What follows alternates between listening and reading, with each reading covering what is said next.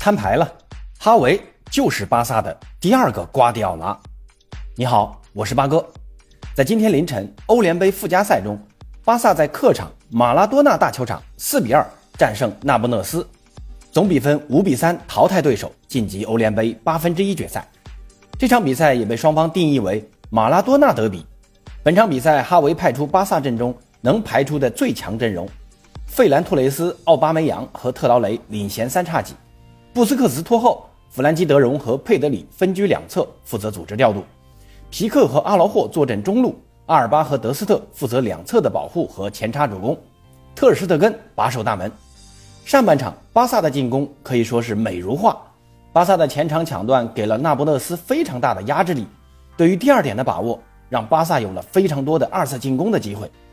那不勒斯一度被巴萨压制的，连后场出球都非常困难，高强度的压制也收到了效果。上半场，阿尔巴、德容和皮克各入一球，让马拉多纳德比在上半场就失去悬念了。由于大比分领先，下半场双方踢得有点沉闷，但奥巴梅扬仍是攻入一球。两场比赛，奥巴梅扬打进四球，巴萨总算找到一个效率极高的会射门的前锋了。那最终这场马拉多纳德比。以巴萨的晋级而告终，同时巴萨在联赛中如今少赛一轮，仍位居第四，拿到前四的成绩，以目前的一个状态和人员配置，将是大概率的事情。那巴萨为何能在短短半个赛季扭转局面呢？马哥认为哈维居功至伟。那本期节目就和朋友们聊聊这场马拉多纳德比，通过这场比赛来说说为什么哈维是这支巴萨的瓜迪奥拉。这场比赛，哈维的思路从一开场就非常清晰啊！前场通过加大反抢力度，给那不勒斯制造出球压力。当拥有球权进攻时，费兰托雷斯和特劳雷的个人突破能力给了巴萨两侧的无限火力。托雷斯这场还是有点踢得小心翼翼的，前两场浪费机会过多，导致这次面对机会来临时有点犹犹豫豫。特劳雷呢，这场比赛仍是那不勒斯左路防守的噩梦。巴萨的第一个进球就是特劳雷的助攻，当时那不勒斯的战术角球，队友呢没有领会到他的意图，被巴萨打了反击。特劳雷在中场接到球后，愣是在两名高大中卫的身前护住球，并把球分给右侧的阿尔巴，那后者低射破门。这个球可能巴萨整个球队啊，只有特劳雷能办到了。那不勒斯的后卫硬是挤不动特劳雷啊，这实在是太壮了。要换成其他小身板的球员。估计那不勒斯的后卫能把人给撞飞了，但特劳雷能扛住。不得不说，特劳雷的引进是巴萨这个冬天最明智的选择了。那这也是八哥想说的。哈维作为这支巴萨的掌控者，明白球队的短板在哪里。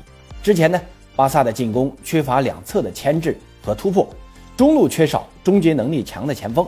于是，费兰托雷斯和特劳雷的到来，解决了两个边路的突破问题。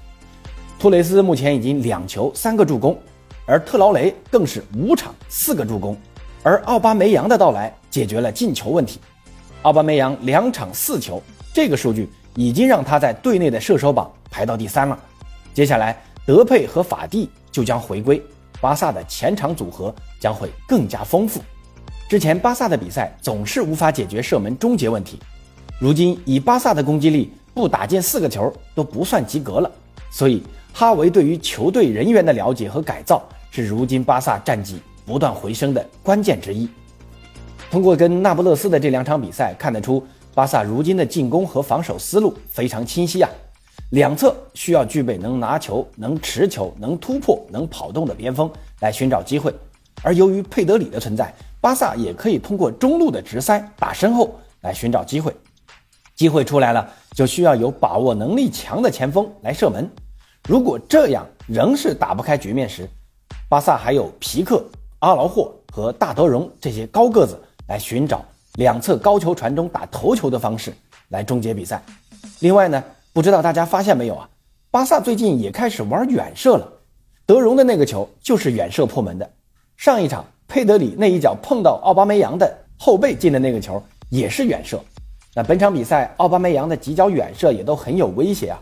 所以你看，哈维的进攻方式是非常多样化的，没有局限于固有的短传配合打地面进攻，这也是哈维入主球队以来巴萨的最大变化。能够根据球队的实际情况来及时调整打法，不墨守成规，加强了球队进攻方式的多样化。所以说啊，哈维在战术上的多样化也是巴萨战绩回升的另一个关键。那最近巴萨的一个感受就是各个位置都有合适的球员选择，球员伤病情况逐渐好转。现在除了法蒂和德佩还在伤病名单上，其他的球员都能上场打比赛了。几个老病号也都逐渐不再受伤了，比如登贝莱，比如佩德里。阿劳霍此前只要有点风吹草动，哈维立马就把他换下来。对于球员的使用和保护，哈维的做法非常值得表扬。不再像赛季上半段那样就这一套阵容使劲用，适当的加以轮换，在联赛和杯赛后防搭档始终在变啊，一会儿是皮克加西亚，一会儿是加西亚阿劳霍，一会儿呢又是阿劳霍皮克，中场也是佩德里、尼克冈萨雷斯还有加维分享上场时间，这样既锻炼了队伍，也保护了年轻球员过重的比赛负担。那接下来我估计哈维会在前锋位置上。也会做一些适当的轮换，这几场都是托雷斯、奥巴梅扬和特劳雷的组合。等德佩好了，估计会在左路和托雷斯形成竞争，登贝莱也会在右路适当轮换。这两名球员都是非常有实力，能给巴萨带来变化的球员。同时呢，在哈维的坚持下，巴萨更换了队内的医疗团队，一方面是哈维对于球员的保护性使用，另一方面就是医疗团队的能力改进。阿劳霍呢有几次击剑有小毛病，之前还担心赶不上那不勒斯的比赛，没想到很快在医疗团队的治疗下康复，及时复出。这两场比赛正是阿劳霍的一个优异发挥，成功限制了奥斯梅恩和因西涅两大前锋的能力。如果还是加西亚在这个位置，那结局就不好说了。这个时候，一个好队医的作用就显示出来了，也为巴萨保留了本赛季唯一的夺冠希望。所以啊。哈维对于球员的保护性使用和改革医疗团队，也是巴萨如今兵强马壮、成绩回升的一个关键因素。那总结一下，为啥八哥会说哈维是这支巴萨的瓜迪奥拉？前面提到的三点，一个是哈维熟悉球队，知道如何改造球队，引进什么样的球员；二呢，就是战术调整得当，能根据实际情况完成战术改造，多样化的进攻方式保证了进球。那最近连续多场比赛都能打进四个球，那就是例证。第三呢，就是哈维对于球员的了解非常深，懂得知人善用，同时改革医疗团队，保护球员。那这三点是八哥觉得哈维能成为新瓜迪奥拉的原因所在。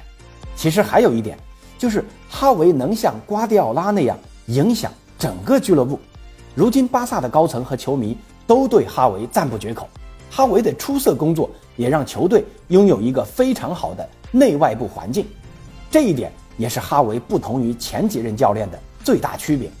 想当初，瓜帅在队内也是如此啊，全队目标一致，在球员引进上、俱乐部管理上、关键球星的处理上，俱乐部上下都能上下一心。这一次登贝莱这个事儿，其实就能看出哈维的能力啊。俱乐部高层已经都对登贝莱说那么绝情的话了，放看台了。哈维仍是坚持使用登贝莱，最后呢，也从登贝莱身上收到了回报。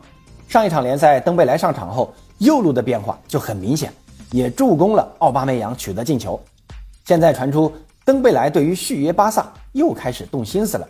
其实啊，双方续约才是一个双赢的选择。那这一切呢，都要归功于哈维的坚持，能够不屈服于外界压力，做自己认为对的事情。